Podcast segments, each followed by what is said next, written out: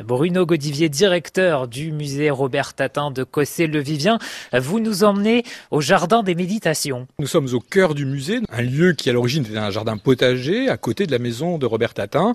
Euh, lui en a fait un lieu né d'une méditation, mais aussi un lieu méditatif où on peut venir euh, réfléchir, se promener, rêver.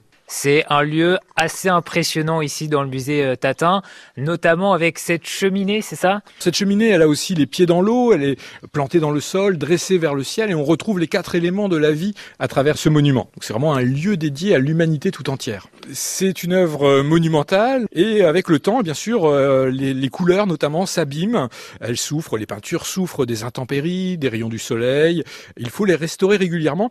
Et Robert Tatin, de son vivant, était lui-même contraint de revenir sur ces couleurs pour, préserver cette œuvre au mieux. Justement, pour euh, restaurer euh, ce lieu, euh, vous utilisez de la peinture, c'est ça, la, même que Robert Tatin? Oui, ou presque en fait. Alors c'est bien de la peinture acrylique comme celle qu'utilisait Robert Tatin. Les matériaux ont quand même évolué.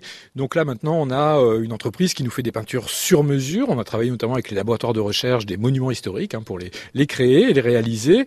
et ces peintures, bien sûr, elles sont écologiques. Hein. On n'utilise pas de, de liants chimiques, on utilise des pigments naturels pour aussi essayer de leur apporter une pérennité euh, qui soit le plus longtemps, le plus long possible. C'est en quelle matière toute cette œuvre? Alors ce musée, Robert Tatin l'a façonné en mortier de ciment.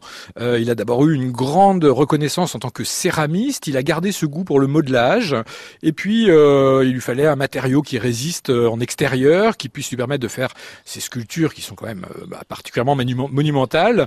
le mortier de ciment était tout indiqué, donc il a gardé ce, ce travail du modelage, ce travail de la main, et puis ensuite l'ensemble est peint. Alors souvent de manière à retrouver un aspect un petit peu granitique, à retrouver un aspect minéral pour que tout de même son site euh, demeure en harmonie avec la campagne dans laquelle nous vivons, la campagne mayonnaise qui lui était si chère. Est-ce que pour ce 50e anniversaire, il y a de gros chantiers de restauration? Alors il y a des gros chantiers euh, en permanence, il y a un entretien quotidien bien entendu, et puis il y a des chantiers de restauration tous les étés. Cette année c'est autour euh, du bassin, dans le cœur donc du musée, dans le jardin des méditations, et notamment avec les 12 mois de l'année. Ce sont 12 petites statues qui entourent ce bassin et la lumière les a abîmés. Il faut leur redonner leur couleur. C'était des personnages importants pour Robert Tatin puisqu'elles marquent aussi un petit peu le, parcours qu'on doit faire euh, dans ce lieu d'est en ouest autour du bassin et puis le rythme. On peut prendre son temps, on peut prendre une année complète à le découvrir. Il y a toujours des invités dans ce jardin des méditations Bruno Godivier, les oiseaux qui aiment se poser ici autour du jardin des méditations